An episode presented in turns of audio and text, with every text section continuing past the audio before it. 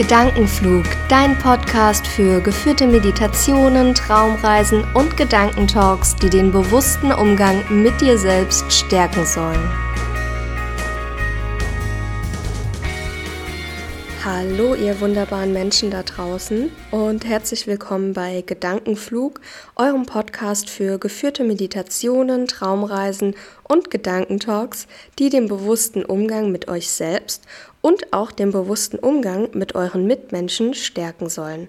Denn gerade in der heutigen Zeit ist es wichtig, dass wir lieb zu uns selbst und lieb zu anderen sind. Ja, hier war ganz lange Pause. Ich hatte euch ja gesagt, dass ich versuchen werde, jede zweite Woche eine Folge aufzunehmen, es aber auch gerne offen halten möchte. Mal kommt eben mehr und mal auch weniger. Und das mal weniger, das war jetzt eben der Fall. Ich mache das ja hier zum Spaß. Das Podcasten ist ja eines meiner vielen Hobbys und ich verdiene damit ja nicht meine Brötchen. Und deswegen gibt es eben auch solche Abschnitte, wo ich dann einfach nicht ganz so viele Folgen aufnehmen kann. Aber da ich ja immer Entspannung predige, bin ich hier auch relativ entspannt. Ihr habt ja jetzt schon einige Folgen auf meinem Kanal, mit denen ihr euch ganz entspannt zurücklehnen könnt. Ja, diese Folge ist ein Gedankentalk und zwar nicht irgendein Gedankentalk, sondern ein sehr persönlicher. Ich habe nämlich in der letzten Zeit ein super tolles Projekt verfolgt. Das Ganze nennt sich Dia Engel und mit Thomas und Doreen von Dia Engel hatte ich ein Interview und in diesem Interview stellten sie sich und ihr Projekt vor und erklärten, um was es hier genau geht. Und wie der Name Dia-Engel schon verrät, es geht um das Thema Diabetes. Wer mich ein bisschen besser kennt oder den Podcast hier schon ein bisschen länger hört, der weiß, dass auch ich an Diabetes erkrankt bin und es eben zu meinem Alltag gehört, damit klarzukommen. Das Interview mit den beiden möchte ich gerne hier veröffentlichen.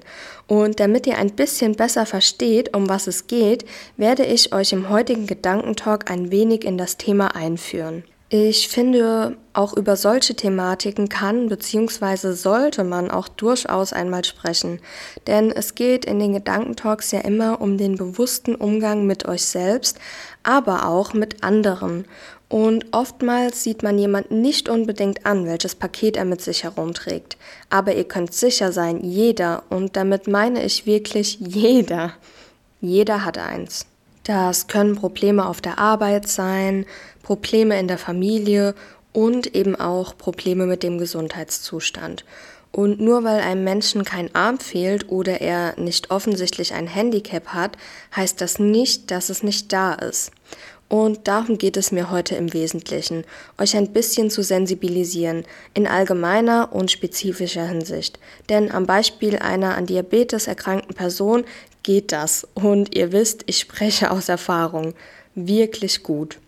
Ich wünsche euch jetzt ganz viel Spaß mit der Folge und hoffe, ihr könnt ein bisschen was mitnehmen.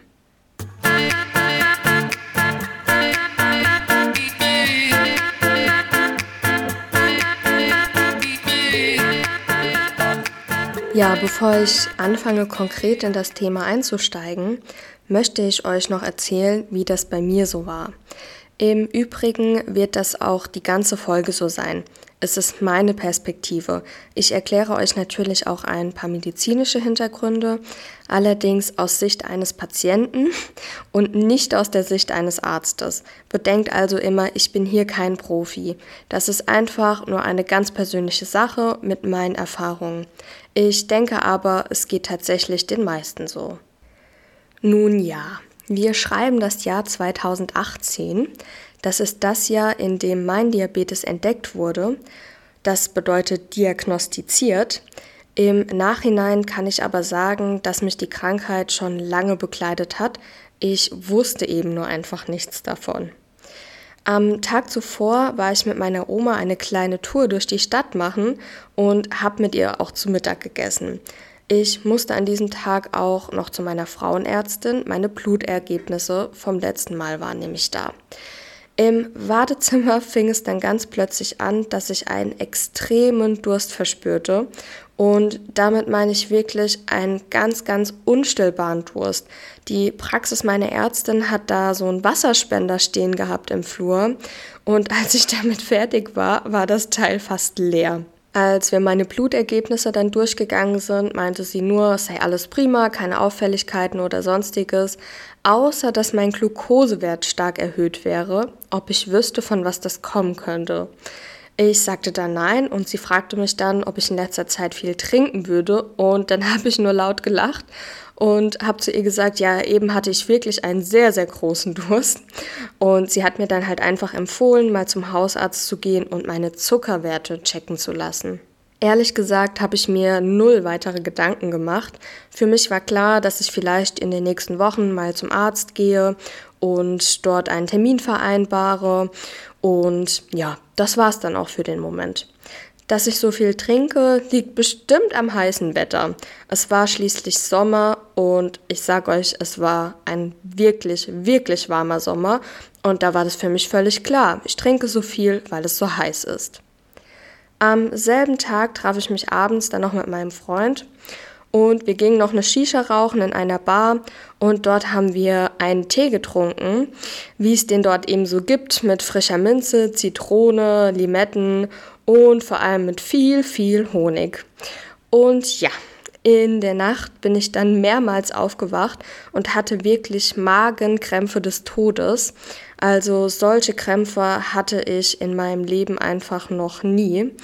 Und ja, ich habe mich einfach wirklich sehr schlecht gefühlt. Ähm, es ging dann weiter mit Kopfschmerzen, Übelkeit, einfach das volle Programm. Und an Schlaf war dann wirklich eher weniger zu denken. Morgens in der Früh musste ich mich dann wirklich ständig übergeben, gepaart mit Extremkrämpfen und mein Körper war einfach wirklich komplett am Ende. Beim Übergeben kam auch wirklich gefühlt nur Wasser aus meinem Körper, sonst gar nichts. Und auf der Arbeit konnte ich mich gerade noch so abmelden mit einem einzigen Wort, das ich meinem Vorgesetzten auf WhatsApp geschrieben habe, und zwar krank. Und mehr habe ich dann auch nicht mehr geschafft und bin vor der Toilette einfach umgekippt. Und dann lag ich da. Ich war zu schwach, um aufzustehen, zu müde, um jemand anzurufen. Ich hatte die schlimmsten Magenschmerzen ever, die ich mir jemals hätte vorstellen können und bin dann einfach weggetreten. Und einige Zeit später bin ich wieder aufgewacht. Und dann habe ich es gerade so geschafft, mich irgendwie aufzuraffen und bin in die Küche gegangen, um dort was zu trinken und bin dann auch wieder ins Bett zurück und habe da wirklich dann zusammengekauert und nichtsahnend gelegen, was mich an diesem Tag noch erwarten würde.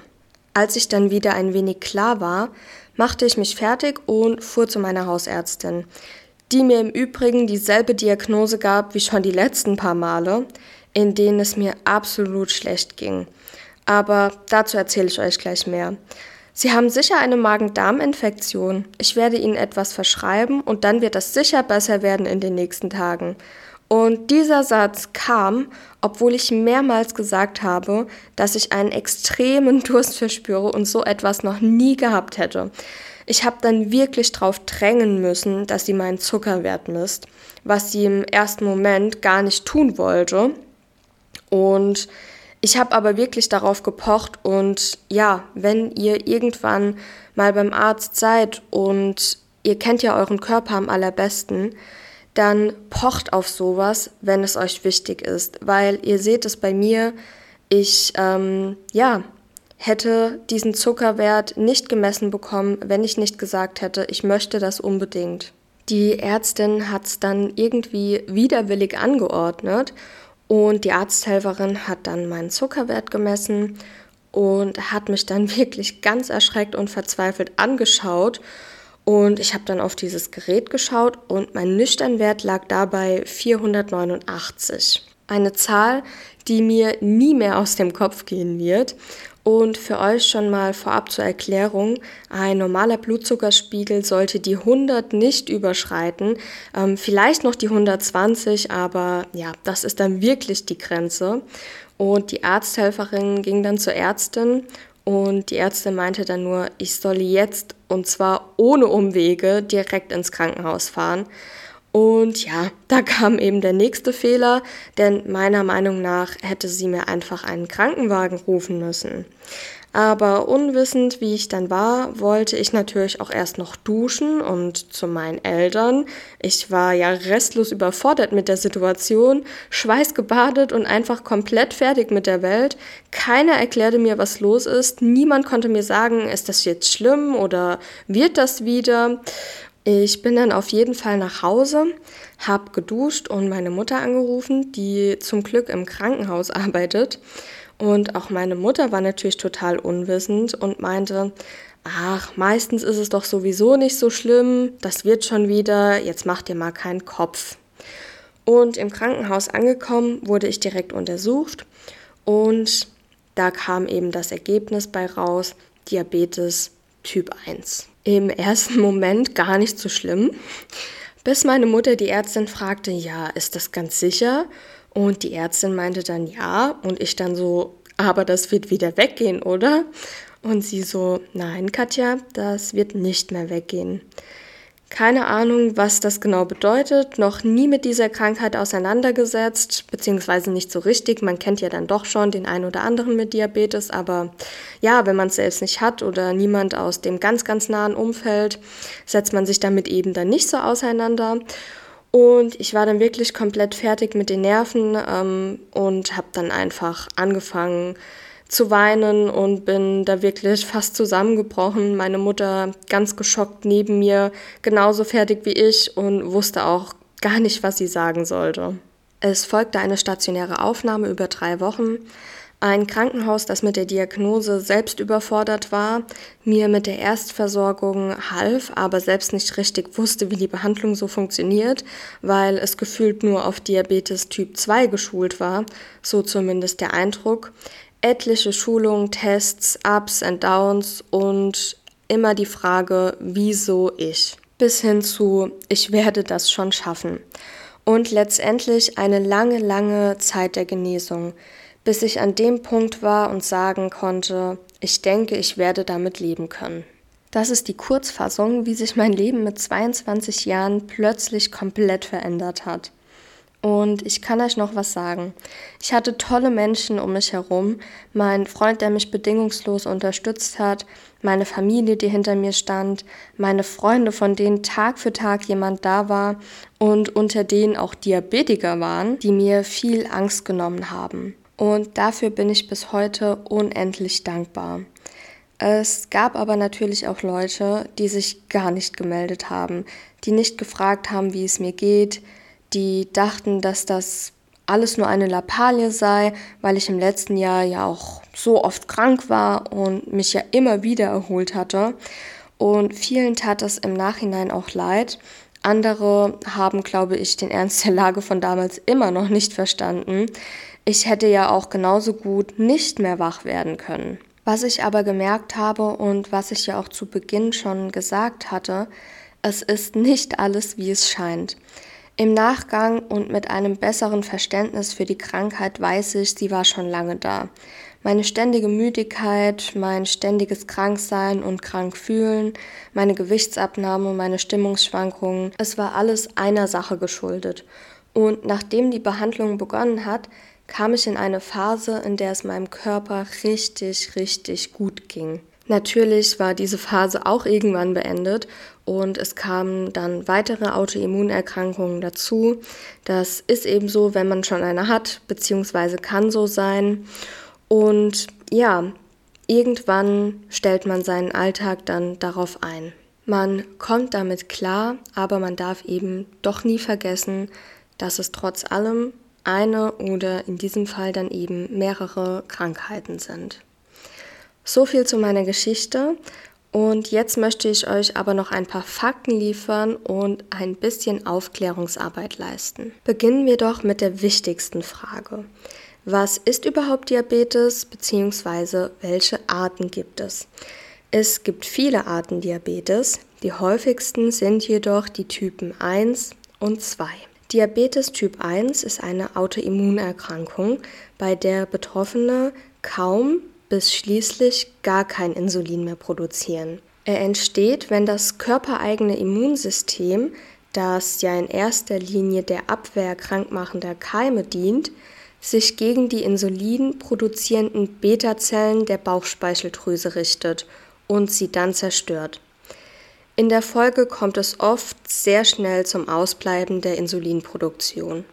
So erklärt es die Apothekenumschau in einem Artikel, finde ich ganz gut. Und eine ausbleibende Insulinproduktion, die hat fatale Folgen. Denn das Insulin dient als eine Art Schlüssel, der die Zellen für die Zuckermoleküle öffnet. Also, ganz einfach erklärt. Der Zucker aus dem Essen landet zuerst im Blut. Von da aus wird er im ganzen Körper verteilt und in Energie verwandelt. Diese Energie brauchen wir zum Beispiel zum Denken, zum Lernen, zum Arbeiten oder auch beim Sport. Das geht aber nicht einfach so. Dein Körper braucht dazu einen Schlüssel, um den Zucker überhaupt in Energie umwandeln zu können. Und dieser Schlüssel heißt Insulin. Und zum Zucker zählt nicht nur der Zucker, der zum Beispiel in Obst ist oder der Zucker, der auf den Verpackungen explizit genannt ist, sondern wenn ihr euch das auf den Verpackungen mal genauer anschauen wollt, die Gesamtheit der Kohlenhydrate, die zählt. Auch um Lebensmittel wie zum Beispiel Brot und Nudeln aufzunehmen, die sich ja dann auch in Energie umwandeln, wird eben Insulin gebraucht. Es gibt wenige Ausnahmen, in denen man auf Insulin als Diabetiker weitestgehend verzichten kann, auch wenn es hier wieder andere Berechnungen gibt, die durch Proteine und Fette ablaufen. Aber ähm, im Normalfall, sage ich jetzt mal, ohne diese ganzen Ausnahmen, braucht man für diese Sachen kein Insulin abzugeben. Das sind zum Beispiel Fleisch oder Salate wie Tomaten, Blattsalate, Gurken etc. Bei Typ 1 Diabetes liegt also ein Insulinmangel vor. Typ 2 Diabetes hingegen entsteht infolge einer Insulinresistenz. Das bedeutet, dass die Zellen nicht mehr richtig auf das Insulin reagieren, obwohl zumindest am Anfang noch genügend davon vorhanden ist. Deshalb sammelt sich der Zucker in den Blutgefäßen an. Die Hauptursache eines Typ-2-Diabetes sind erbliche Veranlagungen, Übergewicht als Folge einer ungesunden Ernährung und Bewegungsmangel. Während der Typ-1-Diabetes eher in jüngeren Jahren entsteht, das können auch schon Babys und Kleinkinder haben, entwickelt sich der Typ-2-Diabetes oft erst im fortgeschrittenen Alter bei den Patienten. Allerdings werden seit einiger Zeit auch die Patienten mit Diabetes Typ 2 immer, immer jünger.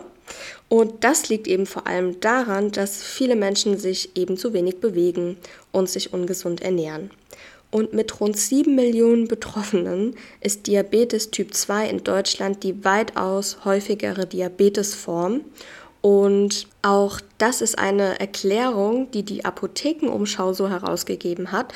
Und auch die, finde ich, ähm, ja, beschreibt das Thema einfach sehr, sehr gut. Typ 2 Diabetes kann man oft gut behandeln, gerade bei Jüngeren mit Tabletten und ohne eine, ja, Insulintherapie durch zum Beispiel Pens oder Pumpen und er kann auch häufig wieder, ja, ich sag mal in Anführungszeichen verschwinden.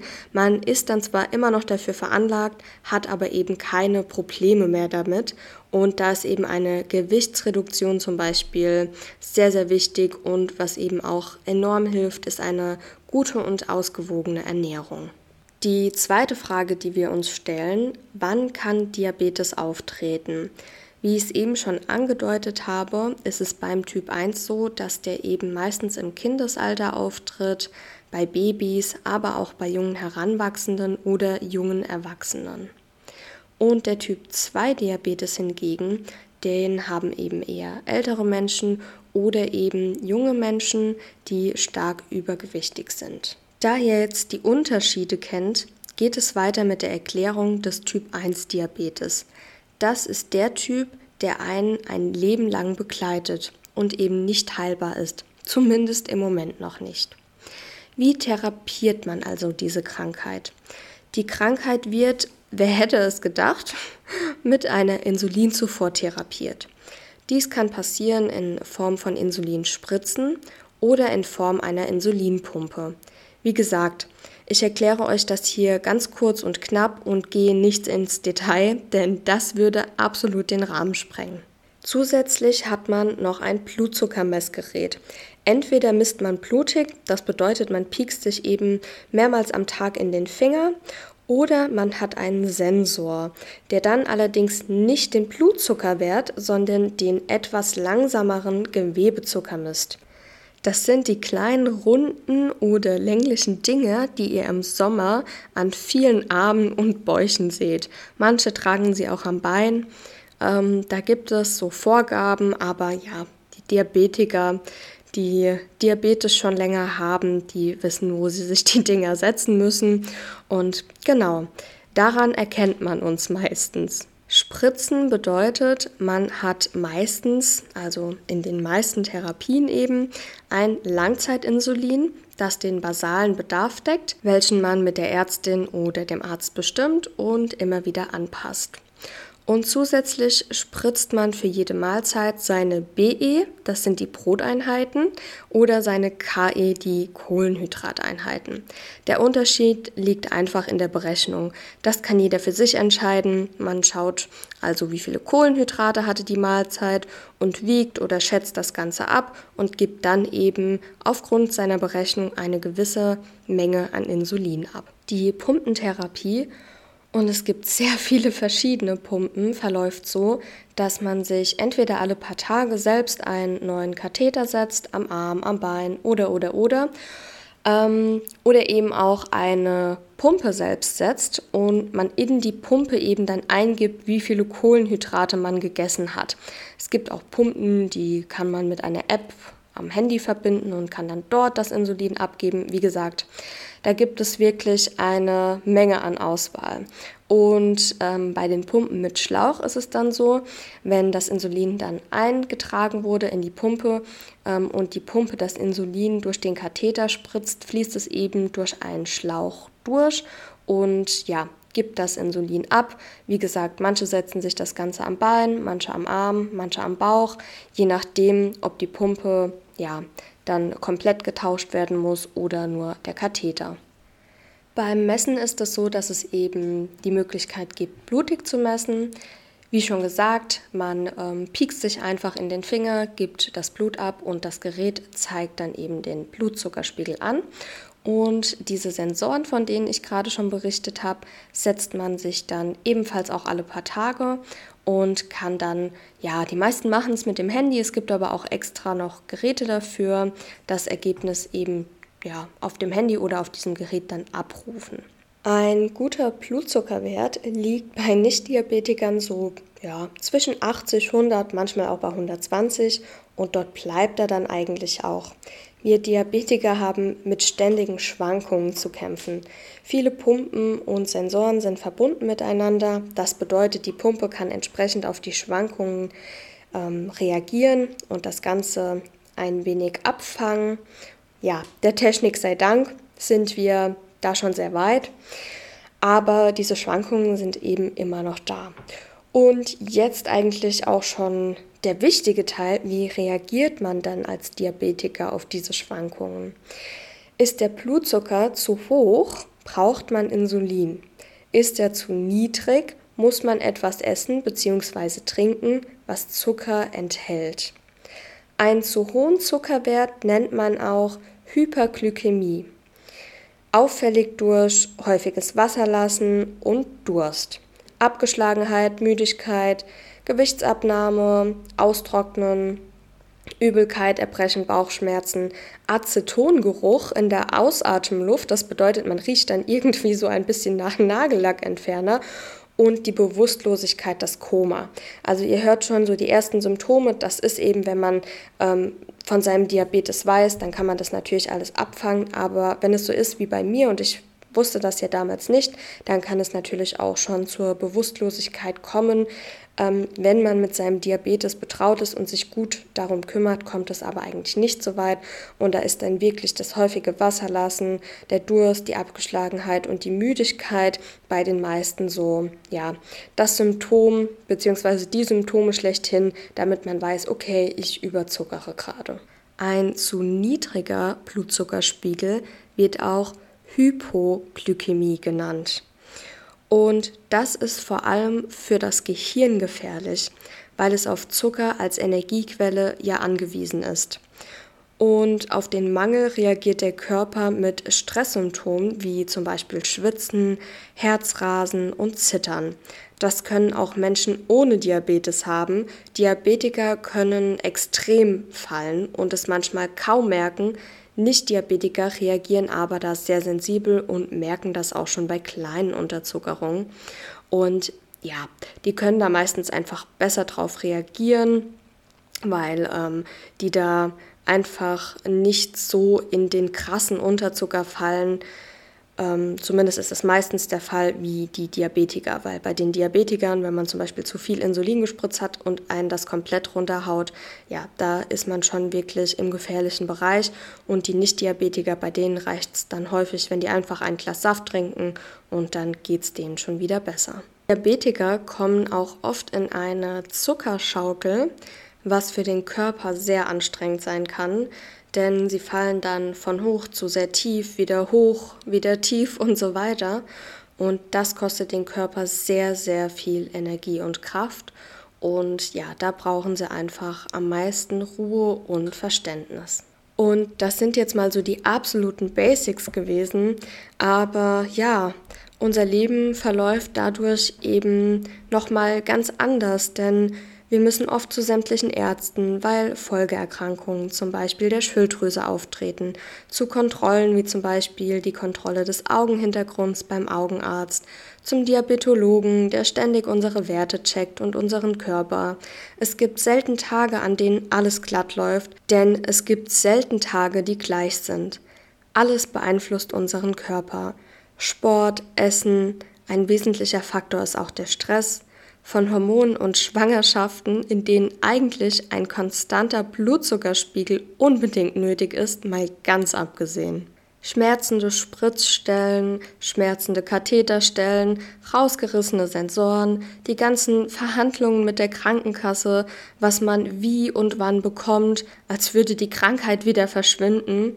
Und dann noch der finanzielle Aspekt, die ganzen Zuzahlungen, die wir leisten müssen zu unseren medizinischen Produkten obwohl wir ohne sie, und man muss es einfach so hart sagen, sterben würden. Und das ist einfach so, so traurig. Viele spielen den Diabetes oft herunter. Man kann gut damit leben, kann man. Das stimmt, aber es ist trotzdem immer noch eine Krankheit. Ohne unser Insulin würden wir sterben. Ohne diese ganzen Strapazen auf uns zu nehmen, Insulin spritzen, Katheter setzen, wären wir einfach nicht mehr da. Und es ist leider immer noch so, wie es auch bei mir war, dass viele Ärzte nicht sensibilisiert genug sind. Ich war erwachsen und konnte es einschätzen, aber auch in der heutigen Zeit sterben Babys an Diabetes. Kinder erkranken früh daran, obwohl man mit Insulinsprays den Ausbruch hätte verzögern können. Also bitte, bitte, nicht nur mit den Diabetikern, sondern mit allen, die eine Krankheit haben, ob körperlich oder psychisch.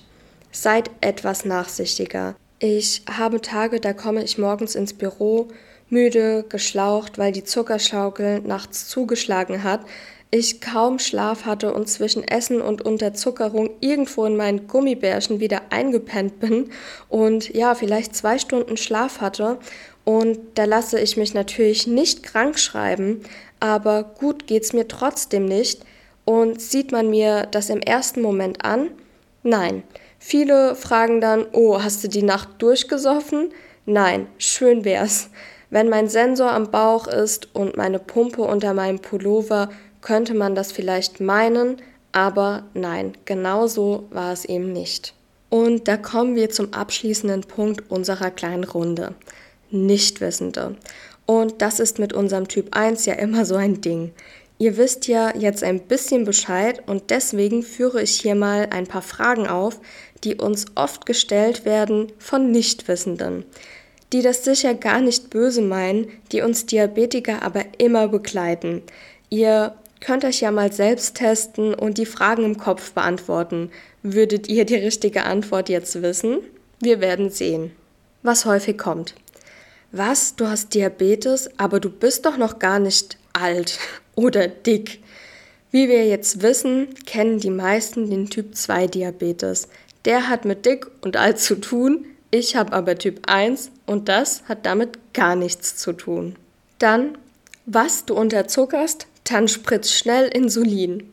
Falls euch ein Diabetiker auf der Straße begegnet und er unterzuckert, darf er natürlich kein Insulin spritzen. Das senkt den Blutzuckerspiegel nämlich noch weiter.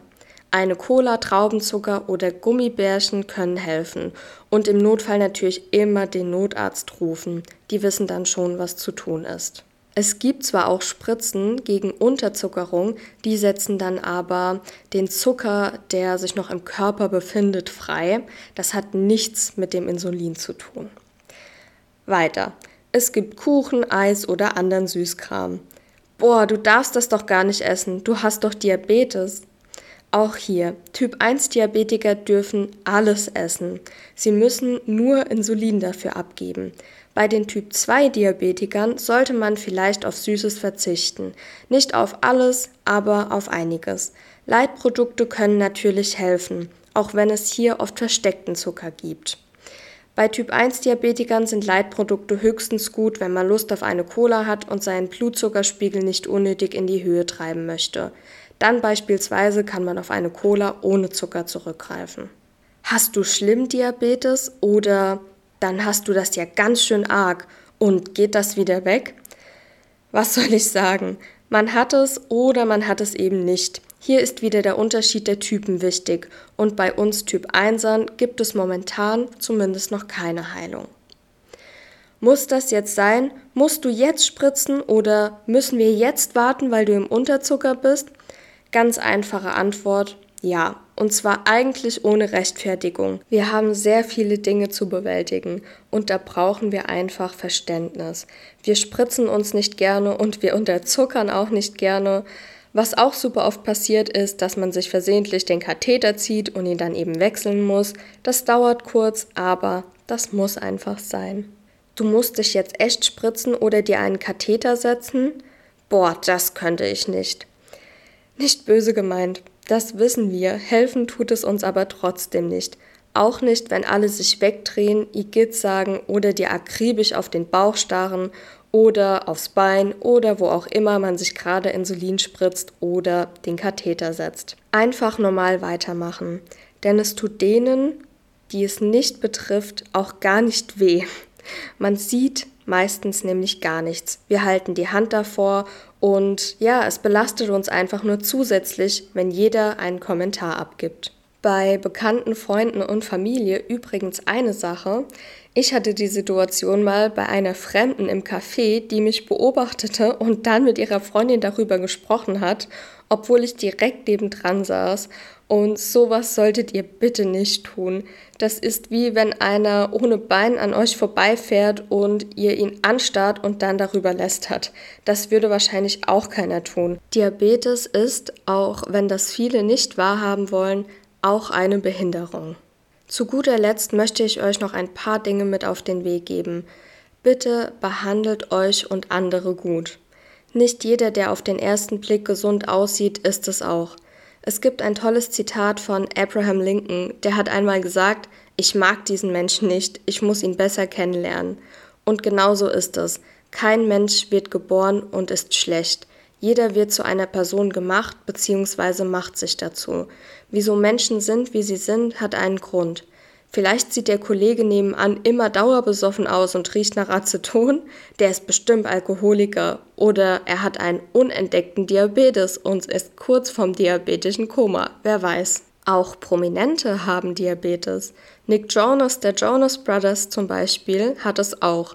Wissen viele nicht, weil man es ihm nicht anmerkt. Das heißt aber nicht, dass er es nicht hat. Weiterhin ist es immer schön, wenn man Unterstützung hat. Und da komme ich zu meinem Interview mit Dia Engel. Die Nummer gegen Diabeteskummer. Hier arbeiten ehrenamtliche Menschen, die sowohl Diabetikerinnen und Diabetikern als auch Angehörigen und Freunden Unterstützung bieten. Ich hoffe, ihr habt erkannt, was ich euch mit dieser Folge vermitteln wollte. Und ja, Ich hoffe auch, dass ihr bei der nächsten Folge des Gedankenflug Podcasts, die ja dann das Interview sein wird, wieder mit dabei seid. Und ich wünsche euch bis dahin eine wunderbare Zeit. Gebt Acht auf euch, gebt Acht auf andere. Bis dahin, macht's gut, eure Katja.